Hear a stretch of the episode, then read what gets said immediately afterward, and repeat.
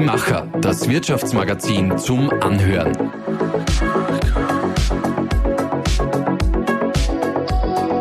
Und hier ist dein Host Susanna Winkelhofer.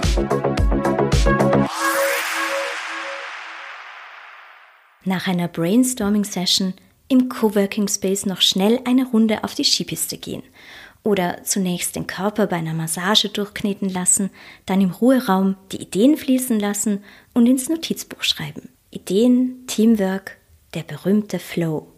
Das alles passiert selten am Schreibtisch, sondern vielmehr in einer Umgebung, die an sich schon inspirierend ist. Genau so eine Umgebung finden wir hier, im funkelnagelneuen Ama Stay in St. Vigil am Kronplatz.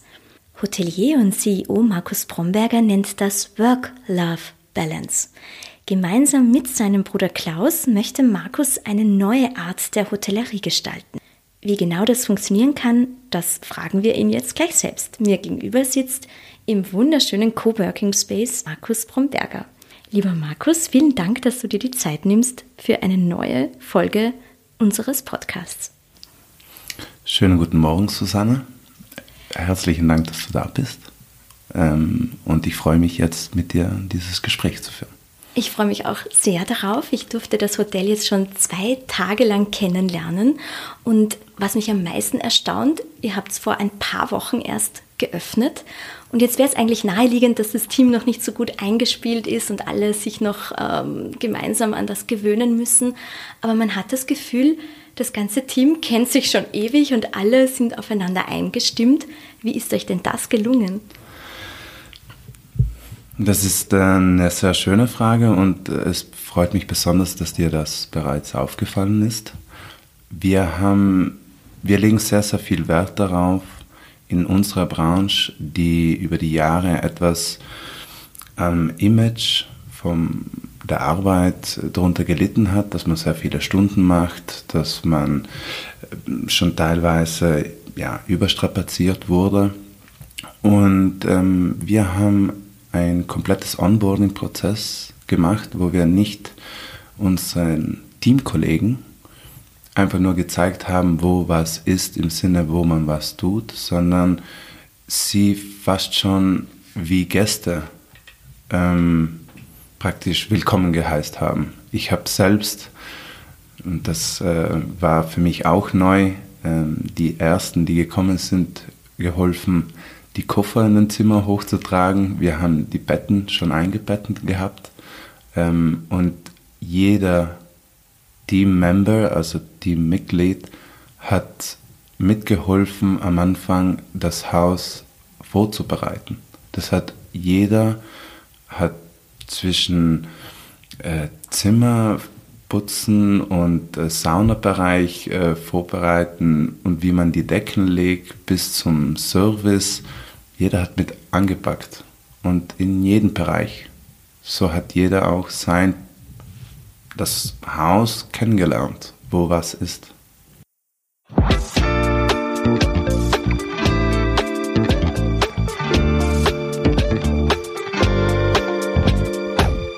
Ich war heute schon in eurem wunderschönen Fitnessraum zum Aufwärmen. Jetzt fangen wir mit einer Aufwärmrunde an, aber im Kopf mit den Gedanken. Mhm. Sieben kurze Gedankensprünge. Was mich heute schon überrascht hat. Was mich heute schon überrascht hat, ist, wenn ich hier ins Haus komme, und das war das erste Mal seit zwei Monaten, dass ich nicht im Haus geschlafen habe, sondern außerhalb, dass man sofort eine gewisse Wärme spürt. Das kann ich bestätigen. mein wichtigstes Learning bislang. Geduld. Meine Eltern haben immer gesagt. Vertraue. Gemeinsam mit dem Bruder ein Unternehmen zu führen bedeutet, ist es der kleine oder der große Bruder? Der kleine Bruder. Differenzen klären auf nicht so emotionale Art. Mein Bauchgefühl sagt mir,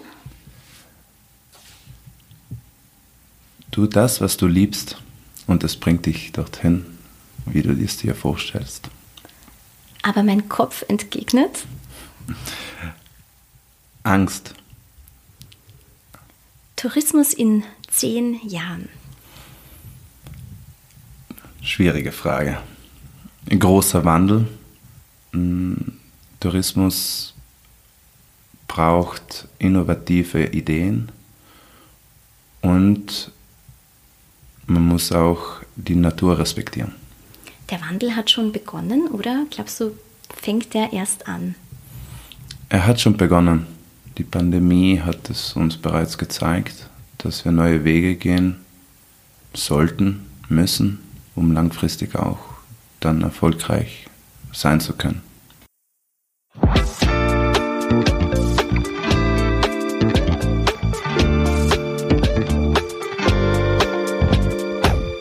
Hast gesagt, es braucht innovative Konzepte. Genau das habt ihr hier ja auch. Ich bin vor zwei Tagen angekommen, wurde gleich sehr, sehr freundlich an der Rezeption empfangen und habe dann gefragt, weil für mich der Name das irgendwie ein bisschen versprochen hat, äh, den Rezeptionisten, ob es auch so ein Programm gibt für Yoga-Sessions oder Pilates-Meditationen. Er hat sofort seinen Stift und Zettel gezückt und hat gesagt, nein, das haben wir leider noch nicht. Aber der Chef hat mir gesagt, wenn die Gäste irgendwelche Wünsche, Anregungen haben, soll ich das sofort aufschreiben. Was kam denn da schon in diesen paar Wochen? Welche Rückmeldungen, welche Wünsche vielleicht oder welche Erkenntnisse eurerseits? Sehr viel unterschiedliche, infrastruktureller Hinsicht und auch vom Programm her. Ähm, wir sind uns von vielen Punkten intern bereits bewusst, was wir noch weiterentwickeln können, optimieren können. Unsere Prämisse war jetzt für die Eröffnung ein warmes Zimmer zu haben, ein sauberes Zimmer, dass wir Essen servieren können, dass das Licht funktioniert. Also so ganz basic Sachen. Uns hatten Gäste, die wollten vor der Eröffnung schon anreisen äh, wo wir ihnen dann auch gesagt haben, ja, das Restaurant ist noch nicht geöffnet und die Spa, äh, wir müssen erst die Saunas äh, auf die richtige Temperatur bringen. da meinte der Gast, ah, solange warmes Wasser fließt und wir Licht im Zimmer haben, geht uns alles in Ordnung. Und äh, da kam für uns ein Punkt, wo wir dann gesagt haben, okay, ähm, es freut uns, aber wir haben einen gewissen Qualitätsanspruch und wie würde ich gerne als Gast hier sein und wie möchte ich mich auch hier wohlfühlen. Und dazu bräuchte es mal die ganzen, sagen wir mal, Grundbedürfnisse zu decken. Und was wir jetzt an Rückmeldungen erhalten haben, sind also zum Beispiel es hat an Kleiderhaken gefehlt in den Zimmern, da könnten etwas mehr sein. Ähm, Im Spa-Bereich, da waren jetzt die letzten zwei Wochen vielleicht zu viele Kinder, weil auch Familien hier waren. Ähm, wir sollten die Gäste noch irgendwie besser informieren. Wir gehen sehr stark ins Digitale, aber viele wünschen sich noch auch etwas ausgedruckt.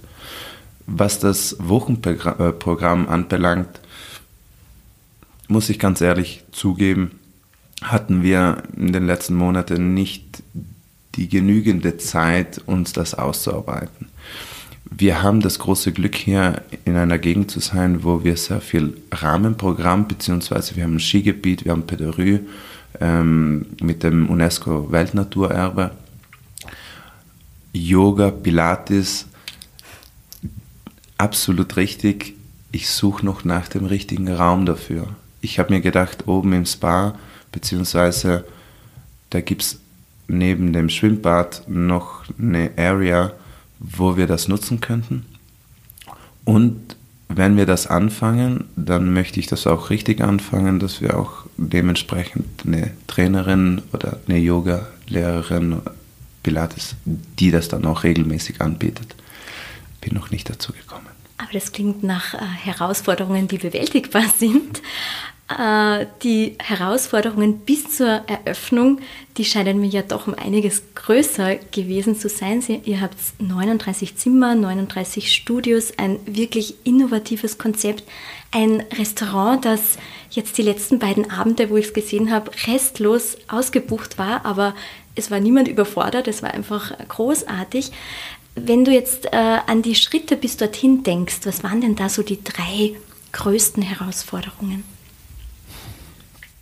Also eine der größten Herausforderungen war sicher mal das Team zusammenzubringen.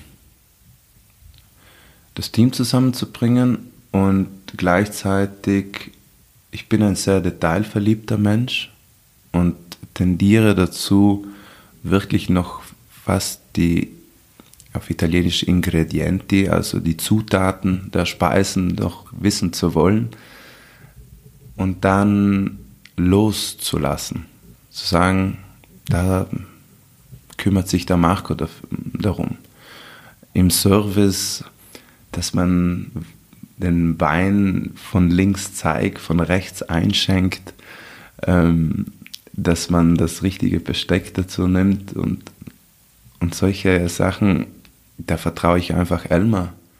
Und dass am Anfang nicht alles klappt und das zu akzeptieren auch, ähm, das war für mich, ja, unter anderem auch das Schwierigste und auch gleichzeitig, was ich jetzt erkenne nach zwei Wochen, erstaunlich, wie gut es funktioniert. Und ich bewundere das gesamte Team und ähm, ja, bin selbst überrascht, positiv, äh, positiv überrascht im Sinne, wie gut sie das hinkriegen, ohne dass ich mich da überall einmische. Und jetzt die nächste ähm, Herausforderung, die sich gestellt hat, war eben bautechnisch alles noch fertig zu kriegen. Wir hatten vor einem Monat vor Eröffnung nicht mal den Boden noch drin. Wahnsinn. Unvorstellbar. Und wir hatten eine Woche vor Eröffnung noch nicht mal alle Möbel. Ich, die Bettwäsche hat noch gefehlt. Also das waren so Sachen, wo ich mir gedacht habe, wie soll das gehen? Und die dritte Herausforderung für uns als Familie ist das auch neu. Und es ist nicht nur mein Bruder, sondern auch meine, El meine Eltern sind auch mit im Betrieb. Und für uns diese neue Situation, auch wenn wir schon bereits in einem Hotel aufgewachsen sind, weil es die Eltern geführt haben, die neue Dynamik zueinander zu finden und die richtige Rollenverteilung, ohne dass wir uns ich möchte nicht sagen in der Quere, sondern dass wir sachlich bleiben, aber trotzdem diesen emotionalen Austausch im Sinne von Familie haben.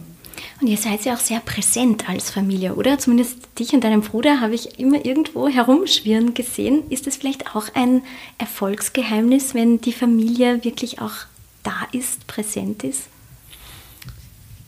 Ich glaube schon ich glaube schon, ich finde, man kann eine wunderschöne Struktur haben, aber die eine Seele zu verleihen, ein Herz zu verleihen, das ist, glaube ich, eine Zutat für, für einen Erfolg für ein Unternehmen. Weil das spürt ein Gast. Und das Konzept gehört natürlich auch dazu. Jetzt sprechen ja alle über Workation, jeder Zukunftsforscher, jede Zukunftsforscherin. Aber ihr habt aus diesem Trendwort euer Geschäftsmodell gemacht. Wie seid ihr da auf die Idee gekommen? Ja, das war vor zwei Jahren, als die Pandemie war. Oder ja, wo es das zweite Mal hier in Italien der Lockdown war. Und ich dachte mir, wir haben hier ein Riesenglück wir können eine Skitour machen, mein Bruder und ich. Und während der Skitour kommen wir auf Gedanken und Ideen und sind draußen in der Natur und sehen diese ganze Freiheit und die Berge schön im Weiß. Und man kehrt zurück, ist eine Suppe und kann sich dann einfach wieder zurückziehen und arbeiten an Projekte und an Ideen. Und das wollten wir dann den Gästen auch ermöglichen. Dass wir sagen, okay, mein Bruder sowie ich, wir haben beide in den Städten gewohnt, Klaus in Wien, ich in Berlin. Und vor allem in der Winterzeit haben wir oft auch darunter, unter Anführungszeichen, gelitten. Ähm, Vitamin D-Mangel, also zu wenig Sonne. Und, und dachten uns, okay, wir möchten denen die Möglichkeit geben, dass sie sagen, okay, ich möchte ein bisschen länger irgendwo hin, wo ich die Natur habe, wo ich Sonne habe, wo ich Inspiration habe, eine Inspirationsquelle habe und die ich dann gleich auch umsetzen kann, dann in einen entsprechenden Raum, wo ich äh, meine kreativen Ideen auf Papier bringe. Man könnte ja sagen, das gab es schon ein bisschen in der Form auch im 19. Jahrhundert, als die Sommerfrische am Programm war. Da war einerseits das Salzkammergut in Österreich so die Wiege der Sommerfrische, aber auch Südtirol mit Meran, mit Bozen. Wenn man das jetzt vergleicht, diese Sommerfrische von damals, das war zu einer Zeit, als wir beide noch nicht da waren, äh, mit der Vacation von heute, gibt es da Parallelen oder was sind da die Unterschiede? Spannende Frage. Also ich wusste, also so mit dieser Sommerfrische, dass das so in der Form kombiniert wurde, ähm, finde ich sehr interessant. Ich glaube, was jetzt der hauptsächliche Unterschied ist, ist, dass man durch die Digitalisierung das ermöglicht, dass man wirklich von überall aus arbeiten kann. Die Sommerfrische von damals glaube ich, war vor allem auch wichtig, man wird ja auch teilweise betriebsblind, wenn man ständig im Betrieb ist. Aus dem Grund habe ich mir gestern Abend mein Leben auch selbst die Zeit genommen, nach zwei Monaten nicht im Betrieb zu schlafen. Und man kommt eben wieder zurück und hat wieder frische Ideen und neue Motivationen. Und Parallelen ist ähm, ich glaube, es hat auch irgendetwas mit dem Klima zu tun. Wenn man jetzt den Sommer vergleicht, es wird immer wärmer und wir merken jetzt schon an den Reservierungen und beziehungsweise Buchungen, wir sind da hier auf 1200 Metern und ähm, wenn es frischer ist, hat man auch einen frischeren Kopf und kann produktiver an den Projekten arbeiten. Wen genau möchtet ihr denn ansprechen mit dem Konzept? Was ist eure Zielgruppe? Wir haben drei Zielgruppen. Wir haben einmal ganz den klassischen Gast, der über Weihnachten, Neujahr, bei uns im Hochsommer nennt es hier nicht, also sagt man in Italien Ferragosto, ähm, der seinen klassische Wanderungen, Skifahren und so weiter ähm, erleben möchte. Das ist eine. Der zweite, die zweite Zielgruppe sind Unternehmen und Startups die über die Jahre jetzt ähm, Büroflächen abgebaut haben, wo sie sagen, okay, ich möchte jetzt gerne mit äh, meinem Team in der Natur gehen, mich zurückziehen und kreativ arbeiten. Und da tatsächlich sind immer mehr Unternehmen und Startups, die jetzt über die nächsten Monate kommen werden. Und die dritte Zielgruppe, beziehungsweise Personen, die wir ansprechen müssen, sind die digitalen Nomaden und das ist sehr, sehr interessant. Auch bei den digitalen Nomaden gibt es nochmal Unterzielgruppen. Es gibt die modernen Backpacker, nenne ich sie mal, ähm, die nach Bali, Griechenland und Portugal zurzeit äh, sehr viel unterwegs sind und die bereits digitalen Nomaden, die schon auf einen gewissen Karrierepunkt sind, die auch mit der Familie hierher kommen. Was wir auch gemerkt haben, Karrierefrauen, wo die Männer dann mit den Kindern zum Skikurs gegangen sind und die Frauen hier im Coworking Space wirklich an ihren Projekten und Teamsitzungen teilgenommen haben. Und diese Zielgruppe möchten wir besonders gut bedienen können in Zukunft. Und euer Ziel ist es ja auch, dass sich diese unterschiedlichen Zielgruppen, eure Gäste untereinander vernetzen. Zum Beispiel da, wo wir jetzt sitzen, im Coworking Space. Es ist sehr, sehr geräumig. Es sind verschiedene Nischen, Tische, wo mehrere äh, sitzen können, so eine eigene Nische, wo man in Ruhe telefonieren kann. Damit es aber gelingen kann, muss man natürlich die, ich sage es jetzt unter Anführungszeichen, richtigen Gäste auch ansprechen, damit die sich gegenseitig auch wirklich etwas geben können und sich nicht im Weg stehen. Wie gelingt denn das, dass man da genau diese äh, sich inspirierenden Gäste ansprechen kann?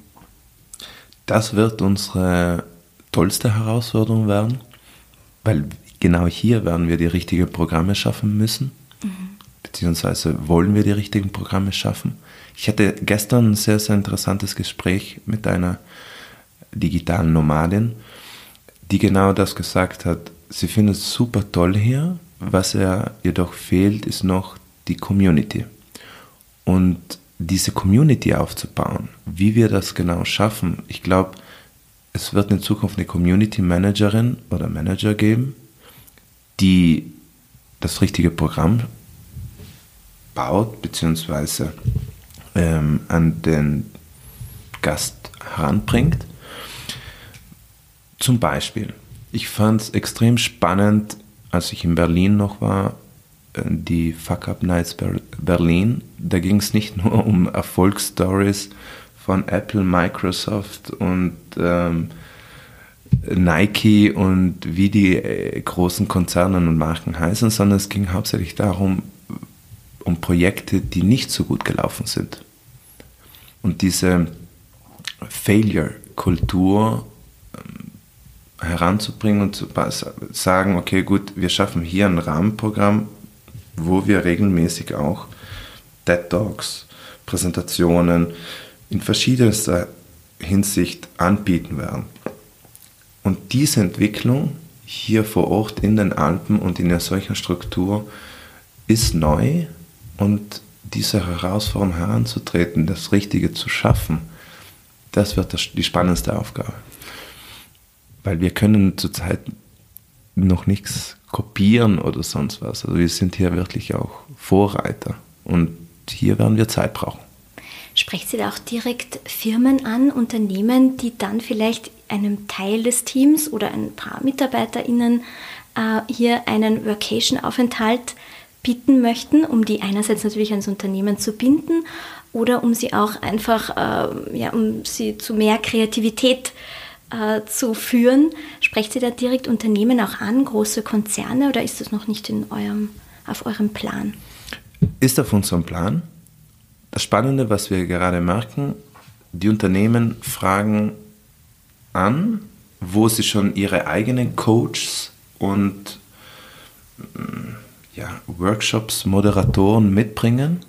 Und andererseits sind Unternehmen, die bei uns anfragen und fragen, ob wir sie dabei beraten können, wen sie an, an Bord holen sollen, um an den Konzepten zu arbeiten. Wir versuchen gerade beides anzubieten, also wo wir sagen, okay, gut, ihr könnt kommen und ihr habt schon, ihr, ihr habt schon eure eigenen Experten und Leuten, die euch dabei helfen. Und die andere ist jetzt einen guten Pool aufzusetzen, wo sie darauf zurückgreifen können. Wir haben jetzt für die nächsten Monate Unternehmen wie Mercedes, die für zwei Tage das ganze Haus gebucht haben Hugo Boss, Doppelmayr, Volkswagen, MAN, Epson, das sind die ganzen Unternehmen und die kommen alle in unterschiedliche Größen. Kommen, die kommen zu 10 und es kommen auch zu 100. Also wir werden rausfinden jetzt, äh, es ist ein Weg, wo wir, wir haben auch für uns definiert als AMA, es ist eine Lernkultur, die wir hier einbringen möchten. Was braucht der Gast, die Unternehmen, die digitalen Nomaden, um sich hier vollkommen auch wohlzufühlen und zu verwirklichen? Damit dieses Work-Love-Balance funktioniert, warum sprecht ihr von Work-Love und nicht Live? Weil man wirft ja ein bisschen der jüngeren Generation vor, es geht nur noch um Work-Life-Balance, nicht mehr als 30 Stunden zu arbeiten. Und ich glaube, das Work-Love Balance geht ja in eine andere Richtung, oder? Richtig. Warum eigentlich Armer? Wir lieben das, was wir tun. Schon als Familie. Wir sind aufgewachsen und wir lieben es, Gastgeber zu sein. Das haben wir sehr bald auch erkannt, als wir studieren waren, mein Bruder und ich, und wir haben immer wieder gerne Leute bei uns eingeladen. Und was habt ihr beide studiert? Mein Bruder hat Wirtschaft an der WU studiert in, in Wien und ich habe Innovationsmanagement in, in Berlin studiert. Und auch in dieser Zeit, auch wenn die Studiengänge also nicht in Hotelleriebranche waren, äh, wir haben immer gerne abends Leute zu uns eingeladen, wir haben die bekocht und einen guten Wein ausgesucht. Mein Bruder trinkt lieber ein Bier, ähm, sagen wir, man hat dann seine Bierverkostungen gemacht. Ähm, und das haben wir dann auch ähm, bei unserer Schwester, die möchte ich nicht hier vorne weglassen. Also die hat ja bei, zum Beispiel bei der konzeptionellen Namensgebung beigetragen. Ähm, und da kam eben das Wort Ama auf. Und Ama möchten wir eben, weil Ama von Amare kommt, wir lieben das, was wir tun. Und Work-Love-Balance, ja, ich glaube, irgendetwas, wenn von Herzen gemacht wird, dann vergisst man auch gerne, dass man einen 30 oder 40 Stunden Job hat, sondern man macht das aus Passion. Und das merkt man dann auch bei allen, die man begegnet. Und den, die richtige Balance zu finden, auch das Zwischenmenschliche, dürfen wir nie vergessen, weil es ist eine Sache, die Arbeit an und für sich, aber wir arbeiten alle miteinander. Und wir brauchen einander und ich möchte das jetzt nicht in eine zu hippie Weise bringen, aber nur gemeinsam können wir etwas schaffen, sonst alleine geht es nicht. Und wie schaffst du es damit auch in deinem Team, die, die Leute dieses Amare leben, dass sie wirklich das lieben, was sie machen? Ich glaube, indem sich jeder Teil vom Ganzen fühlt. Also wir versetzen jeden auch in einer Situation, somit glaube ich es, oder so kriegen wir zurzeit das Feedback, jeder kann mitentwickeln. Also wir haben versucht, so wenig zu bestimmen wie möglich. Also wir haben regelmäßigen Austausch, wir sitzen miteinander und ob es jetzt der Gianni, der in der Küche als, zur Zeit als Abspüler ähm, hilft bzw. arbeitet, der hat auch gleichzeitig, und das finde ich eben faszinierend, der hat bei uns auch gemodelt. Der hat auch ja jetzt die Tage, ähm, bevor wir eröffnet haben, beim Fotoshooting mitagiert. Und das finde ich eben dann das Spannende an unser Konzept. Dass wir Rollen untereinander auch, also du wäschst jetzt nicht nur Teller, sondern du bist auch hier jetzt für die Fotos mit zuständig, praktisch, dass du, dir, dass du uns auch sagst, was gefällt mir und, und, und was mache ich gerne, wo möchte ich Teil vom Ganzen sein. Stell dir mal vor, du würdest jetzt vor einem ganzen Saal oder Raum von jungen Menschen, die gerade in der Entscheidungsphase sind, wohin ihre Karriere gehen soll, zwei Minuten sprechen oder eine oder zwei Minuten, mhm. äh, in denen du sie überzeugen kannst, dass die Tourismusbranche die richtige Arbeitgeberin für sie ist. Was würdest du da sagen? Ich glaube, in die Tourismusbranche oder Gastgeber sein ist einer der schönsten Berufe aus dem Grund, weil man direkten Feedback immer vom Gast kriegt. Und das Schönste ist, ein Lächeln zaubern zu können und man trifft immer auf Menschen, die in ihrer schönen Zeit des Jahres, äh, die die schöne Zeit des Jahres verbringen, ähm, die, die trifft man in diesen Momenten. Und, und Gastgeber zu sein, somit, das zumindest glaube ich so, gibt extrem viel Genugtuung. Man wartet da nicht noch auf eine Mail oder man muss noch das erledigen oder das andere erledigen, sondern man, man sieht direkt den Gast und das Lächeln und äh, das, wenn der Gast dann sagt, er kommt dann wieder, das gibt unglaublich Bestätigung und das erlebt man dann tagtäglich. Das können ganz wenige Branchen. Jetzt habt ja ihr quasi dieses Gastgebergehen mitbekommen von den Eltern. Ihr seid hier in St. Vigil aufgewachsen. Oder bin ich da falsch informiert? Wir sind hier in der Gemeinde St. Vigil aufgewachsen. Mhm. Es gibt noch ein kleineres Dorf, das heißt Welschen. Das ist ein 500 Einwohnerdorf. Und das gehört zu St. In Enneberg dazu. Effektiv dann aufgewachsen sind wir auf 2000 Meter auf einer Hütte auf Würzjoch. Und da hängt auch unser Herz noch. Und äh, als Familie sind wir hier natürlich sehr verwurzelt. Wir sind Ladiner. Und ihr habt dort einen Almgasthof bewirtschaftet, oder? Richtig. Mhm.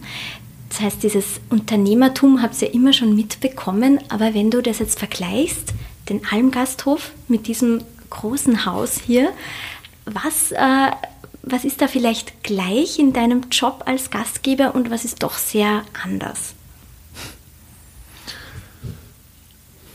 Stellst gute Fragen. ähm, es gibt einen großen Unterschied und zwar genau, was du jetzt meintest, ist jetzt auch die Größe. Ich, wir haben Sch Schwierigkeiten oder wir strugglen damit, den Gast bei jedem Schritt zu begleiten. Also ich kann nicht mehr jeden Check-in selber machen, ich kann nicht jeden Teller selber tragen und, ähm, und ich kann auch nicht abends jetzt mit jedem Gast noch den Absacker trinken. Das wäre nicht so gesund wahrscheinlich. das auch, stimmt. Ähm, was vergleichbar ist, ist jedoch das, was in einem großen sowie einem kleinen Haus funktioniert, äh, die richtige Atmosphäre reinzubringen. Also das merkt man schon. Ich glaube, ob es jetzt eine kleine Bar ist oder ob es jetzt ein größeres Haus ist, wenn man es mit Herz macht, das spürt der Gast. Das merkt er. Und der Unterschied ist noch die Location an und für sich. Natürlich auf der Almhütte, da ist man auf 2000 Meter direkt vom Berg, aber auch gleichzeitig sehr isoliert. Mein Bruder meinte manchmal im Winter, Markus, wir müssen ab und zu auch mal von der Hütte runterkommen, weil sonst werden wir zu Yetis hier oben. und äh, hier im Dorf, es ist einfach auch mehr Leben. Also auch die Gäste können abends noch eine Runde durchs Dorf spazieren und äh, jetzt über Weihnachten, Jahr war vom Tourismusverein auch super der Weihnachtsmarkt äh, organisiert und es gibt mehr Lokale. Äh, oben war man schon auch auf dem Wirtshof sehr isoliert abends. Also der Gast, der, es gab den, der das sehr genossen hat und das gab auch für den, der es manchmal zu still war. Verstehe. Jetzt kennst du diese Gegend, die Region ja schon von deiner Kindheit an. Wie hat die sich denn entwickelt in all den Jahren und vielleicht auch ein bisschen in Bezug auf den Klimawandel? Spürst du da eine Veränderung und wenn ja, wie reagiert man da als Region darauf? Ja, hat sich verändert. Ich glaube vor allem auch durch den Generationswandel in vielen Betrieben die Region hier ist einer der ersten, wenn nicht die absolut erste, die sich auf Nachhaltigkeit äh, fokussiert hat und hat auch dementsprechend eine Auszeichnung bekommen. Und im Vergleich zu vorher ist es, man versucht viel stärker auf Qualität noch zu gehen, Qualitätstourismus, was nicht unbedingt damit heißen will, dass man ins Luxussegment gehen muss, sondern einfach mehr Bewusstsein schafft. Mehr Bewusstsein hier auch für unsere Kultur. Ich habe vorhin kurz erwähnt, wir sind Ladiner. Ladiner, das ist eine, also Ladinisch ist eine rätoromanische Sprache, die immer noch erhalten ist und die wir auch noch täglich sprechen und worauf wir sehr stolz sind. Kannst du den letzten Satz, den du gesagt hast, mal auf Latinisch bitte sagen? Nós somos ladins e, e são contentes que e são stabunhos sur a iagn da mantenir que os lingats e que anche questa cultura tra nos e che podung la portannant ci crei che è una delle più belle cose che nos come ladins uh, un in nos rajungatla con la natura e le Dolomiten. Können die Kinder, die heute hier geboren werden, diese Sprache auch noch sprechen? Wird die erhalten geblieben? Natürlich. Ja. Die wird noch erhalten und wir haben es auch in unser Magazine auf unserer letzten Seite haben wir ein kleines Wörterbuch integriert. Ah, sehr gut, liegt hier am Tisch, muss ich mir dann anschauen. Und ist, ähm, ja, wir haben das Glück durch den Tourismus, dass wir auch dementsprechend hier genügend Arbeitsplätze haben und eine Zukunft haben, dann auch die Abwanderung zu vermeiden und hier äh, die Sprache zu erhalten. Kurz eine Geschichte dazu. Bevor sich dieses Projekt hier ergeben hat, hatte ich wirklich darüber nachgedacht, wieder nach Berlin zu ziehen. Und ich hatte mich schon um Wohnungen umgeschaut und dann hat sich diese Möglichkeit hier ergeben, das zu gestalten und zu entwickeln und aufzubauen. Und da muss man einfach auch ein großes Dank an die Investoren hier sagen, dass sie an uns geglaubt haben oder an uns glauben und das Vertrauen schenken und diese Möglichkeit, uns hier zu entfalten und durch den Tourismus auch und weil wir hier diese schöne Gegend haben, können wir auch hier bleiben und als junge Menschen uns hier ja, Karriere machen, sagen wir mal so. Mhm. Was fehlt dir von Berlin? Das ist doch ein großer Unterschied, oder? Von Berlin fehlt mir das Künstlerische, das Verrückte, das Abstrakte manchmal, wenn man dann in bestimmte Clubs geht, ähm, wo man dann auch Inspirationsquellen findet. Ähm, und ja, ich mache hier auch spät abends, also vor 12 Uhr ist hier selten fertig, auch bei uns. Dann fehlt mir ab und zu hier noch in ein anderes Lokal zu gehen und etwas zu trinken mit ein paar Freunden. Ähm, und ab und zu die Anonymität, ja. Ah, das verstehe ich. Aber du kannst ja die BerlinerInnen hierher holen, oder? Dann hast du ein Stück Berlin wieder hier. Richtig, genau daran arbeiten wir auch. Mhm. Du hast die Investoren angesprochen. Wer steht da großteils dahinter? Es ist eine sehr, sehr tolle Gesellschaft. Hier steht die, sind die Seilbahnen von St. Vigil vom Ort, sind dahinter. Und ich darf sagen, alle, die ich im Gremium, also im Vorstand kennenlernen durfte, unglaublich auch einfühlsam, verständnisvoll, ähm, aber auch immer eine gewisse Eleganz und zukunftsdenkend mit dem Projekt dabei. Und ähm, die Seilbahnen hier rund um den Kronplatz versuchen und tun das auch sehr, sie denken sehr lokal. Das heißt, sehr viele Arbeiten, die hier am Haus gemacht wurden, wurden auch mit lokalen Firmen gemacht. Und denen lag es auch sehr am Herzen. Es gibt ja verschiedene Infrastrukturen hier. Da könnten auch ausländische Investoren kommen. Ich habe jetzt auch von Freunden gehört, die in anderen Teilen der Welt waren, wo dann Investoren von ja, von überall sind, das kann dann sehr entfremdend sein für ein Gebiet, so nach dem Motto verkaufte Heimat. Und äh, diese Investoren versuchen dann auch wirklich die Bevölkerung hier vor Ort, das dann denen Arbeit zu ermöglichen, aber ohne Gier. Glaubst du, dass genau dieses Konzept auch an einem anderen Ort, anderen Platz so funktionieren würde? Oder ist es wirklich ganz verbunden mit dem Kronplatz, mit der Region hier? Ich glaube, dieses Konzept ist ausbaufähig und auch in anderen Regionen möglich. Ist da schon was geplant? geplant noch nicht konkret. Mein Wunsch ist es. Okay. Mein Wunsch ist es. Ich, ich liebe es zu gestalten, von Fliesen auszuwählen bis über das Holz, Lichter, Farben.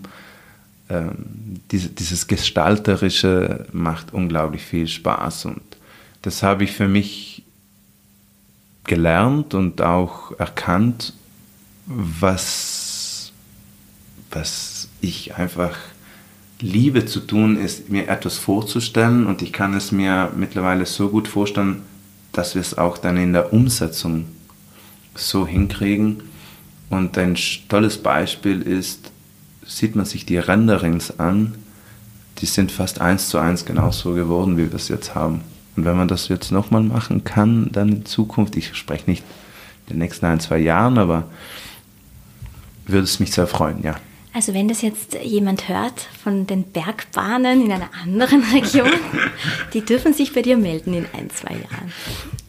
Unter anderem, am liebsten würde ich es jedoch mit der Gesellschaft machen, die wir jetzt bereits haben. Verstehe. Aber gibt es einen Ort, wo du sagst, der reizt dich ganz besonders?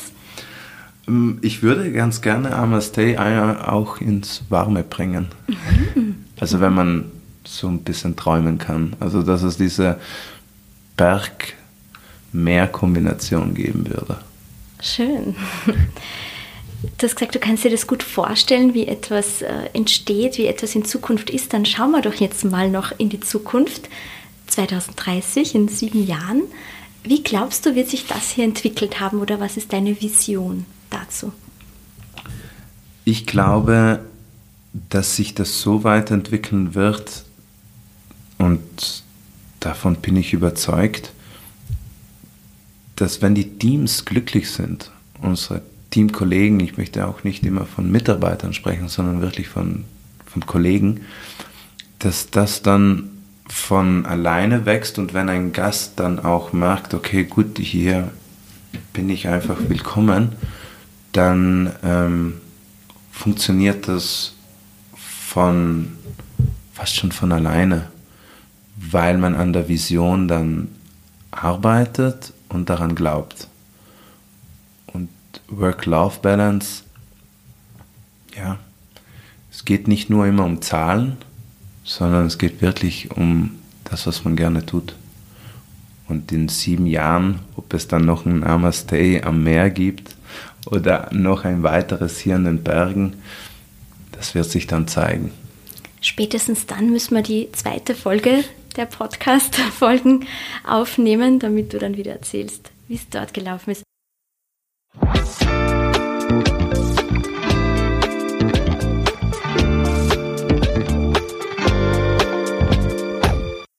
Wir kommen jetzt noch zu unserem allerletzten Punkt. Und zwar, ich habe es dir vorher schon erklärt, du hast schon mal Activity gespielt und da gibt es diese Aufgabe, einen Begriff zu umschreiben. Also du ziehst hier jetzt einen Begriff aus unserem äh, Gefäß und dann versuchst du den unseren HörerInnen zu umschreiben. Die Lösung gibt es dann auf unserer Website und auf Instagram. Das Wort besteht aus zwei Wörtern. Ich habe es im Podcast auch einmal gesagt. Es, ähm, man ist in einer Stadt oder in einer Umgebung und wird dann sozusagen beeinflusst und bekommt dann Ideen. Das nennt man, es gibt einen bestimmten Begriff dafür. Das ist quasi der erste Teil, oder? Genau, das ist der erste Teil. Und der zweite Teil ist es, von was genießen wir hier am besten und so weiter. Also wenn man auf den Berg geht, dann hat man, wenn man nach Wasser sucht, dann sucht man nach einer frischen. Mhm. Und diese zwei Wörter zusammen sind auch das, was wir hier schaffen wollen. Ein Ort, wo man neue Ideen entwickeln kann und das soll dann eine Genau. Die Kombination aus diesen zwei Wörtern dann sein. Also wenn ich es jetzt richtig erraten habe, dann kann ich bestätigen, das ist euch sehr gelungen und ich kann das nur wärmstens allen Hörerinnen empfehlen, das mal selbst zu erleben. Markus, danke für deine Zeit. Ich weiß, die ist äh, rar in Zeiten wie diesen, wo das ganze Haus voll ist. Umso mehr schätze ich das. Vielen, vielen Dank. Danke dir. Danke für deine Zeit, deine freundliche Art und danke, dass du da bist. Und ich habe diesen dieses Interview sehr mit dir genossen, Susanne. Danke. Namaste. Namaste.